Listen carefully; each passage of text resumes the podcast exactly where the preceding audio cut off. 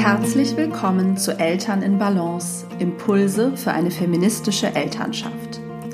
Dieser Podcast ist für alle Eltern, die Lust haben, neue Wege zu gehen. Eltern, die ihre Elternschaft gleichberechtigt und feministisch leben wollen. Eltern, die wirklich gemeinsam Vereinbarkeit gestalten und zusammen die Verantwortung für alle Arbeiten innerhalb des Paar- und Familienlebens übernehmen möchten. Hier gibt es jeden Dienstag Gedanken und Gesprächsanstöße für eine Elternschaft in Balance. Hallo und herzlich willkommen zur neuen Podcast-Folge.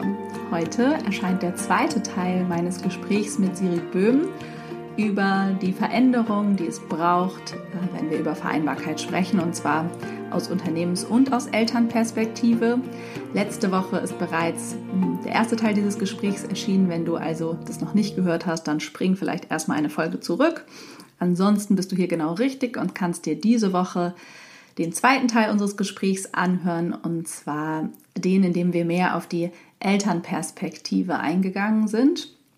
Vereinbarkeit braucht uns alle und Vereinbarkeit braucht ziemlich radikale Veränderungen von allen Seiten wenn wir sie menschenfreundlicher ähm, gestalten wollen, familienfreundlicher und vor allem, wenn wir sie feministisch denken wollen. Das habe ich gemeinsam mit Sirit getan. Und bevor du dir jetzt den zweiten Teil unseres Gesprächs anhören kannst, wollte ich dich darauf hinweisen, dass dieser Podcast jetzt wieder eine kleine Pause macht.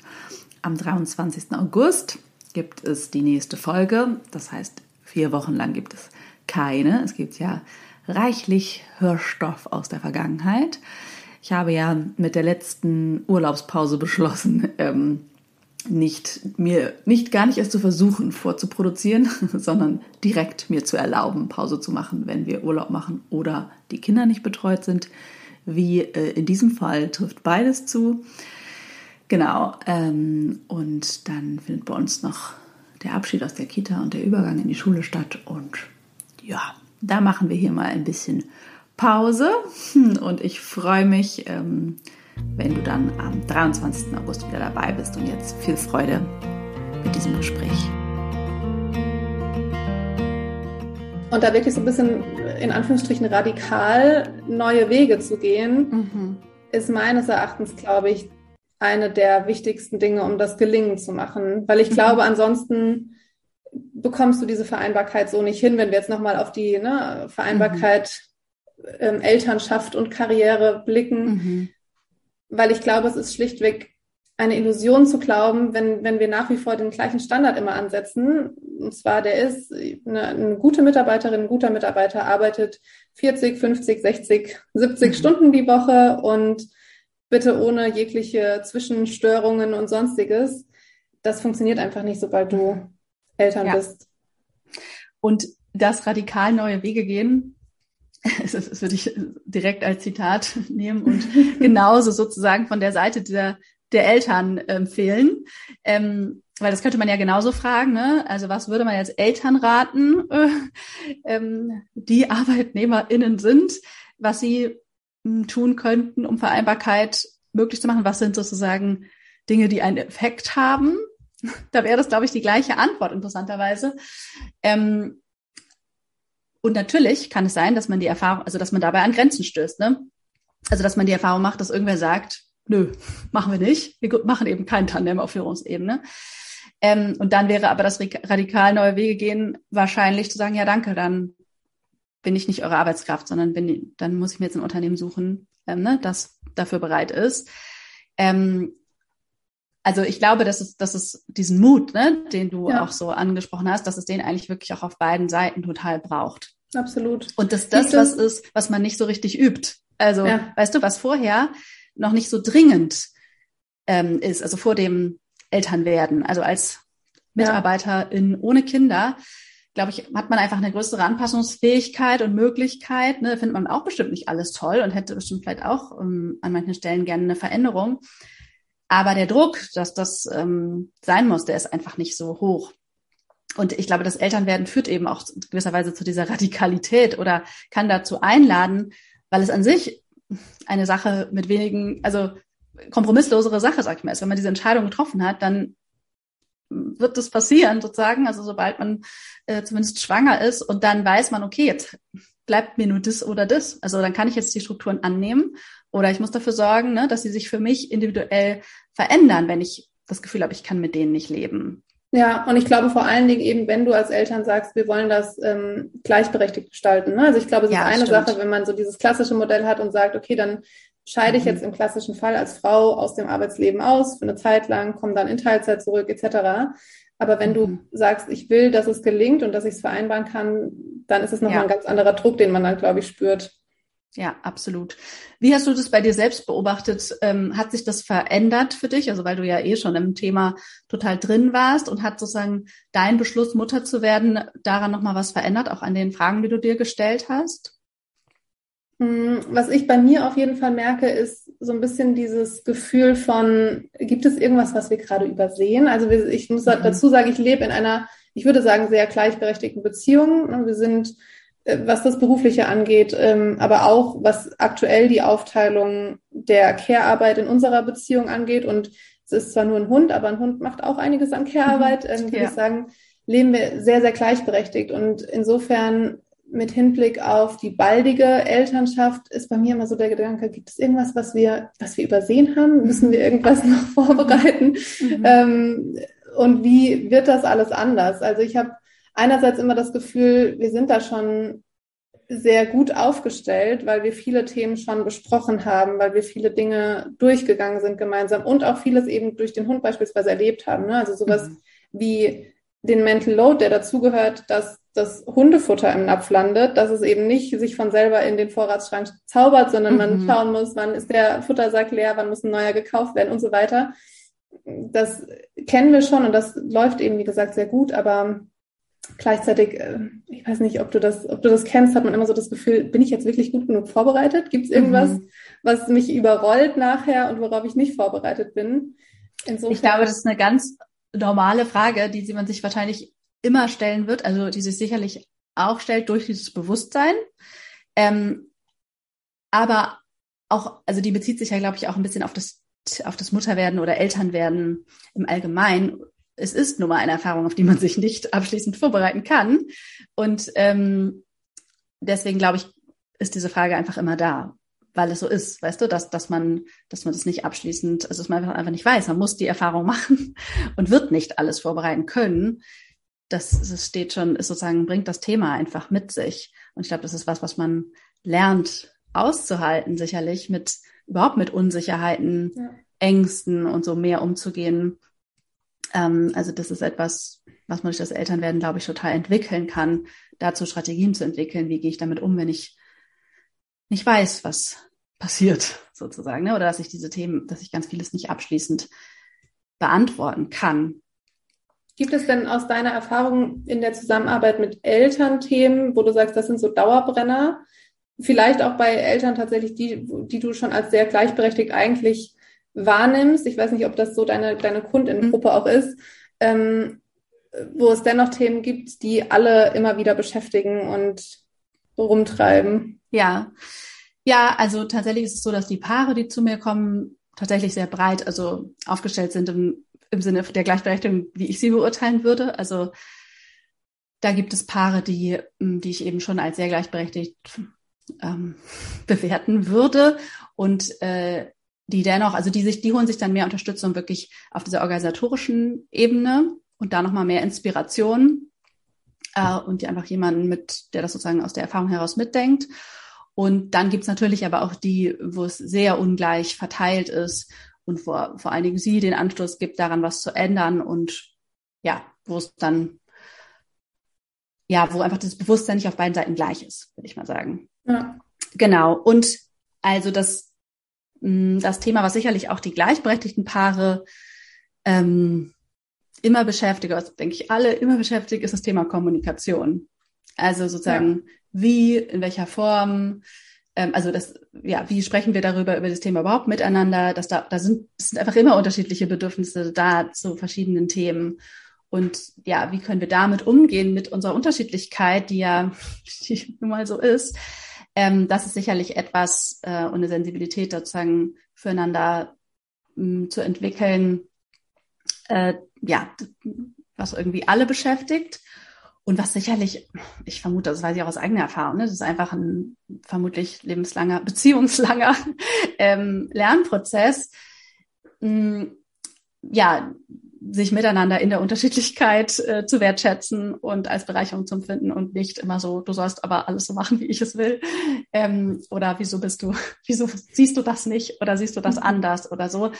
Und ähm, ja, das ist sicherlich der eine Punkt. Und der, so, ich glaube, dass, wie gesagt, ich glaube, dass das, das ist einfach ganz, und es ist auch alles normal und okay, dass das so ist. Und auch trotzdem wichtig, dass es ein Thema sein darf und dass alle dazu was lernen dürfen. Auch allein damit sind wir schon, glaube ich, nicht offen genug, dass das, dass das immer herausfordernd ist, eine Beziehung. So, also da haben wir ja auch, da gibt's ja einfach so ein kollektives Bild von Prinz und Prinzessin sozusagen und man muss nur füreinander bestimmt sein und dann ist das alles reibungslos. ähm, äh, eine kleine Lüge des Patriarchats. Ähm, genau. Und das andere ist, mh, die Prägung, also das, was du auch in Bezug auf die Unternehmen angesprochen hast, dieses, ne, dass wir einfach mal gucken müssen, wie ist jetzt hier irgendwie unser ganzes System eigentlich aufgebaut. Das würde ich so ein bisschen vergleichen mit der individuellen Prägung und den ganzen Schubladen, die jeder für sich so hat und Themen, die man so mitbringt, die man vorher halt nicht weiß. Also das, das, das entsteht ja erst in der Situation, was einen dann da triggert, zum Beispiel könnte, kann in Bezug auf Erziehungsfragen sein oder das Wort Erziehung ist vielleicht auch schon wieder, kann man schon wieder diskutieren. Aber ne, ich meine es eher bezogen auf die, den Umgang mit den Kindern. Das kann natürlich viele ähm, ja, Unterschiedlichkeiten einfach hervorheben, weil wir da meistens unterschiedlich geprägt sind.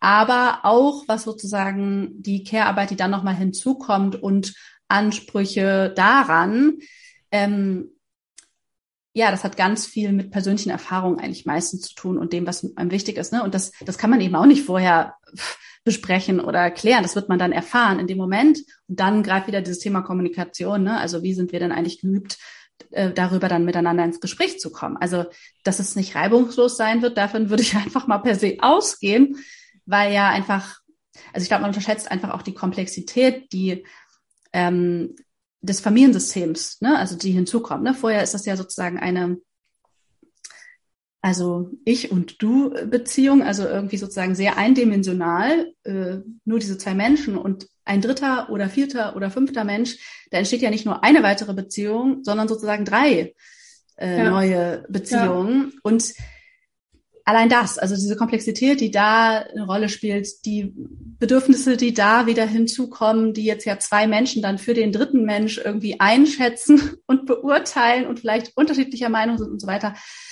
Ja, also ich glaube, das sind einfach ganz viele Themen, die man nur in dem Moment und in den Situationen am Ende klären und lösen kann, auf die man sich nicht vorbereiten kann oder und auch organisatorische Fragen. Also man kann sich ja vieles denken und ausmalen und einen Plan machen, ähm, wie man das idealerweise gerne gestalten, aufteilen und so weiter würde.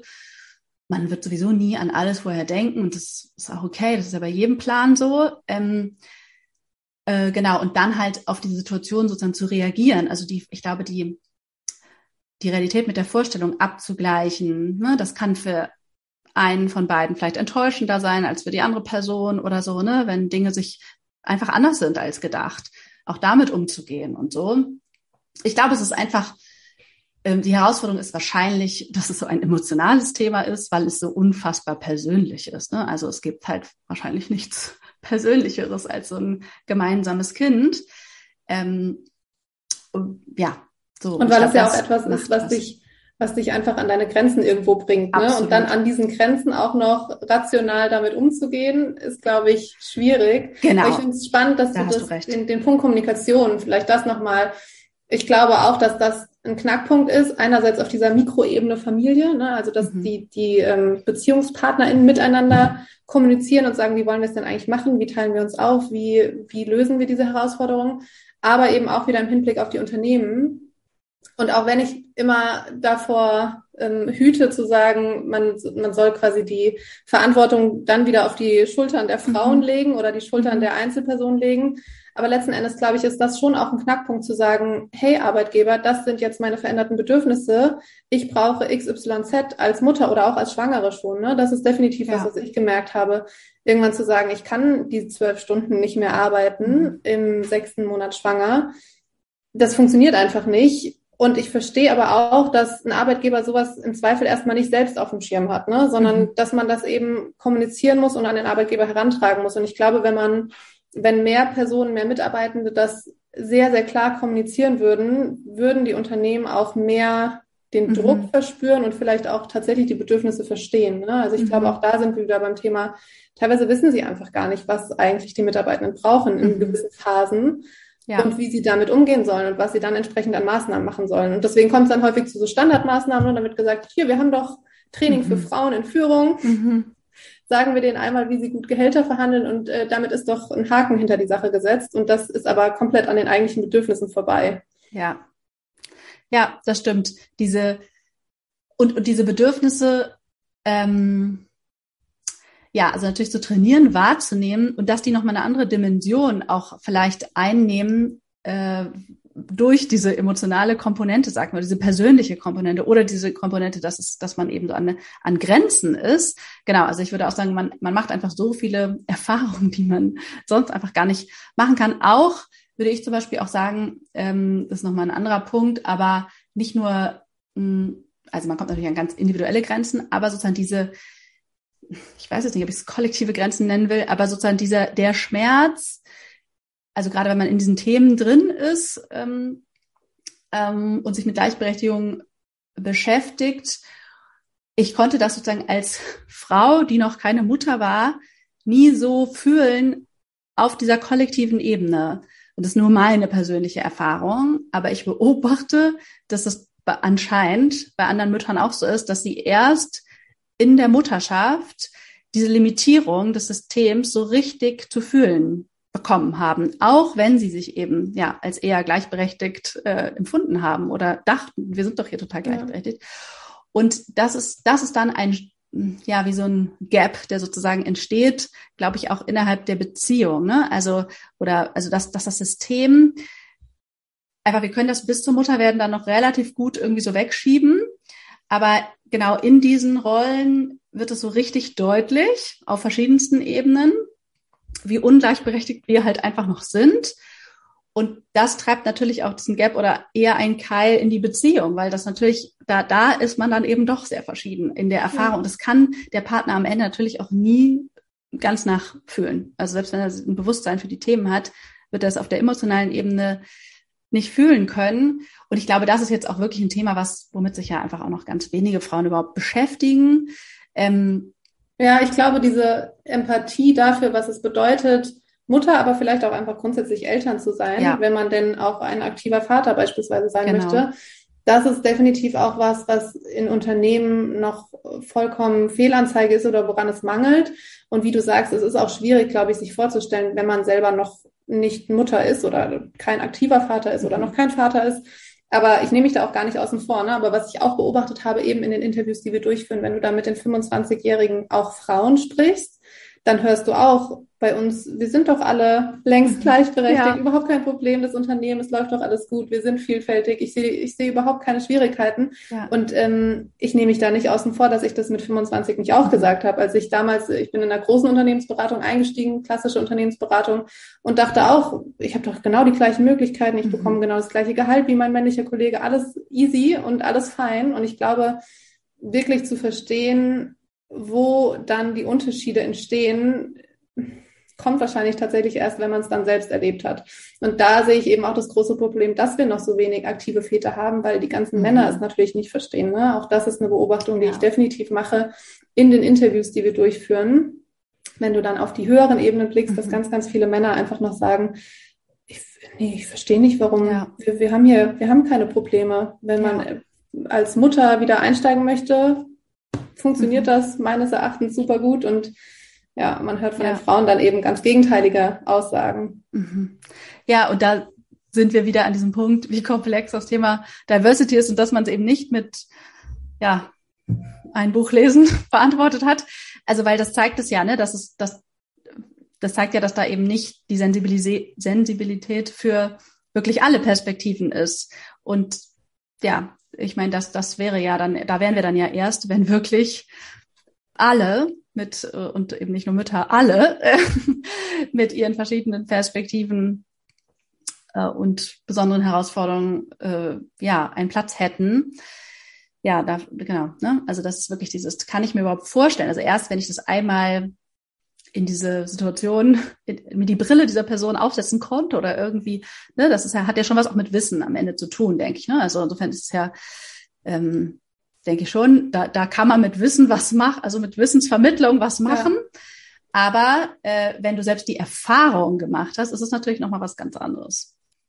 Und letzten Endes ist das was, was ich in, zumindest in unserer Beziehung jetzt in der Schwangerschaft auch häufig tun musste. Ne? Man, mhm. Äh, wenn man selber diese ganzen körperlichen Veränderungen durchgeht, durchläuft, ähm, und dann sind wir wieder beim Thema Kommunikation, fand ich es auch immer wichtig und hilfreich, meinen Mann da auch einfach mitzunehmen und zu sagen, mhm. du, ich bin gerade einfach total müde, weil der mhm. Körper gerade einen kleinen mhm. Menschen zusammenbaut. Ähm, und so auch dieses Verständnis dann zu haben, wenn man, weiß ich nicht, wenn mal was liegen bleibt oder man keinen Ausflug machen möchte oder mhm. wie auch immer, ja, absolut, da hast du recht. Also das von vornherein ähm, zu teilen. Ne? Die, äh, genau diese Erfahrung äh, können die Väter, werden sie wohl leider nie machen können. Ähm, absolut diese zu teilen, wie geht es mir mit der Situation, ähm, wie geht es dir eigentlich damit ja. äh, und was ist da, was sind die Bedürfnisse und ja, also ich glaube, da sind wirklich noch viele, also Baustellen oder viele offene Dinge, ne? viele Ort, also Dinge, an denen wir äh, individuell für uns sozusagen arbeiten können müssen. ähm, und genau, dann auf dieser größeren Dimension. Ich weiß nicht, es ist ja immer so dieses, äh, ich glaube, es gibt diese, die, diejenigen, die immer sagen, es passiert immer noch viel zu wenig, ne? Und die, die dann, die, die sagen, ach, es ist doch alles eigentlich halb so wild. Also genau, was du, also, ne, was man, wenn man die Interviews mit den Anfang 20-Jährigen vielleicht führt.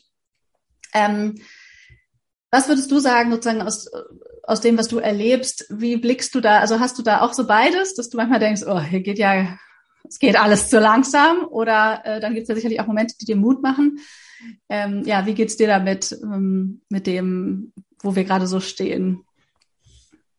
Ich glaube, ich bin größtenteils sehr optimistisch. Also ich finde, wir leben in einer großartigen Zeit. Ne? Wenn ich mhm. so drüber nachdenke, welche Themen präsent sind, welche Themen in den Medien präsent sind, worüber wir sprechen und dann manchmal mir vor Augen führe, worüber man vor 10, 20 Jahren eben gesprochen hat, was da noch die Herausforderung war, dann haben wir, glaube ich, schon echt einiges geschafft und leben insofern in einer großartigen Zeit, als dass diese Themen alle eben auf der Agenda landen und mhm. besprochen werden und auch tatsächlich zu Veränderungen führen. Und man sieht es ja auch auf politischer Ebene, dass jetzt mehr und mehr ähm, bessere Rahmenbedingungen geschaffen werden. Und klar gibt es auch Momente, gestern, als das in den Medien ähm, ein Thema war, dass der VW-Mitarbeiter gegen ja. die genderneutrale Sprache klagt, wo man sich manchmal einfach nur die Hände über dem Kopf zusammenschlägt ja, ja. und denkt, um Gottes Willen. Und ich glaube, das ist sicherlich auch was, wenn man dann, hm, wir leben alle in unseren Bubblen und denken, in meiner Bubble ist XY überhaupt kein Thema mehr und dann einmal raustritt und feststellt, okay, mhm. bei ganz, ganz vielen ist es noch ein Thema, ähm, wo man dann so, so Momente hat der Desillusionierung. Aber ich glaube, mein Resümee wäre, dass wir auf einem sehr, sehr guten Weg sind mhm. und schon vieles geschafft haben und ich glaube, dass auch die Gesellschaft gerade nach und nach sensibler dafür wird und wir wahrscheinlich, mhm. hoffentlich schneller Fortschritte machen werden in den nächsten Jahren. Ja. Ja, so sehe ich das eigentlich auch. Und vor allen Dingen hilft mir eigentlich auch oder ist einfach auch wieder ein Perspektivwechsel überhaupt. Also das setzt ja auch die Idee voraus, eine patriarchale Idee, wie ich sagen würde, dass es überhaupt darum geht, irgendwo anzukommen. Weißt du, dass wir überhaupt ja. diesen Status quo irgendwas Gutes, Perfektes erreichen können. Und dann, also, weißt du, was ich meine, wenn man, finde ich, von, von einer, da gar nicht von ausgeht, dass das das Ziel ist, sondern dass irgendwie das Sein an sich oder die Veränderung, die Bewegung und so, also, dass ja auch noch ganz viele, wir wissen ja noch gar nicht, was noch alles passiert und genau, ja. Veränderung ist eben auf keinen Fall linear, sondern manchmal geht was total schnell und mal dauert was ewig und so, ne? Und ich glaube, also auch das ähm, Elternwerden kann einem das gut zeigen und das Kinder beim Großwerden beobachten zeigt einem das jeden Tag.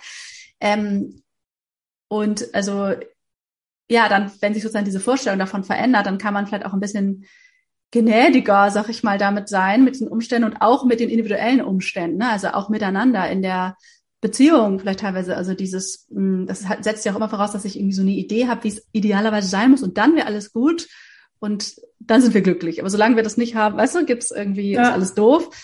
Ja, ich glaube, das ist, also wenn wir es schaffen, uns davon ein bisschen zu lösen, weißt du, wie sozusagen dieses richtig und falsch so, also so stark immer ist, dann ja, können wir mehr sozusagen dieses unterwegs sein, glaube ich, diesen Veränderungsprozess genießen, in Anführungsstrichen, oder einfach, ähm, also das ist sicherlich auch mein Ding, dass mir einfach Veränderung an sich Spaß macht oder Veränderungsprozesse ja. zu beobachten und zu begleiten. Ja, ich meine, das ist ja irgendwie meine Arbeit. Aber also ich habe da auch einfach wahnsinnig viel Vertrauen ja. drin in Veränderungsprozesse.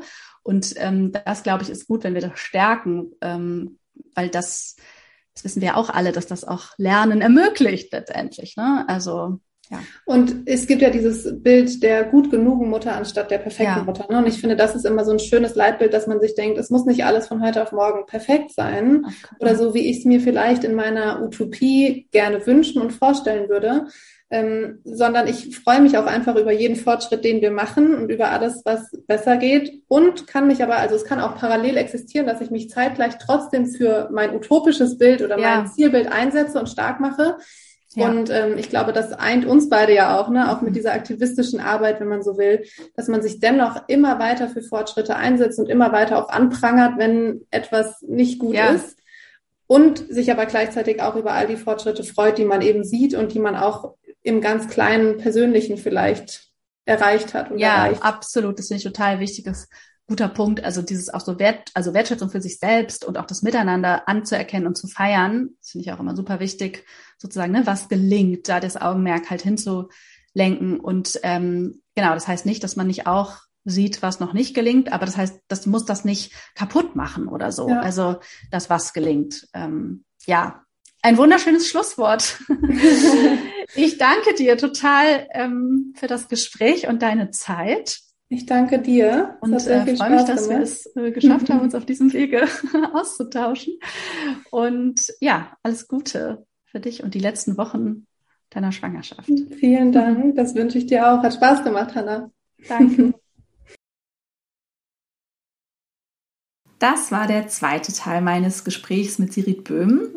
Und äh, wenn das spannend für dich war und dir gefallen hat, dann teile diesen Podcast doch sehr gerne mit anderen Eltern bewerte ihn. Du kannst ihn bei Spotify oder iTunes fünf Sterne hinterlassen und da auch eine Rezension schreiben, was für mich ähm, immer sehr wertvoll ist, weil das dazu führt, dass dieser Podcast von mehr Eltern Aufmerksamkeit bekommt. Du kannst mir und Sirit auch gerne Feedback geben oder vielleicht weitere Fragen ähm, schicken an hallo@hannadrexler.de oder unter dem Post zur Folge bei Instagram mit uns diskutieren. Und dieses Thema ist ja einfach ein komplexes, großes, spannendes dass wir einfach alle weiter gemeinsam denken sollten. Und es ist, ähm, ja, es macht uns, wie wir auch im Gespräch schon gesagt haben, Mut, dass äh, viele Menschen dafür losgehen. Ähm, wenn dich das Thema an sich interessiert und vielleicht auch privat beschäftigt, dann sind vielleicht auch meine Angebote für dich spannend. Ähm, es gibt einen E-Mail-Kurs Mama in Balance, der richtet sich speziell an Mütter, die sich mit ihren Bedürfnissen auseinandersetzen wollen und ihre Bedürfnisse zu ihrer Priorität machen wollen. Dann gibt es noch den Eltern als Teamkurs, der richtet sich an Elternpaare, die eine gleichberechtigte, faire Aufteilung aller Familienarbeit und des Mental Loads erreichen wollen.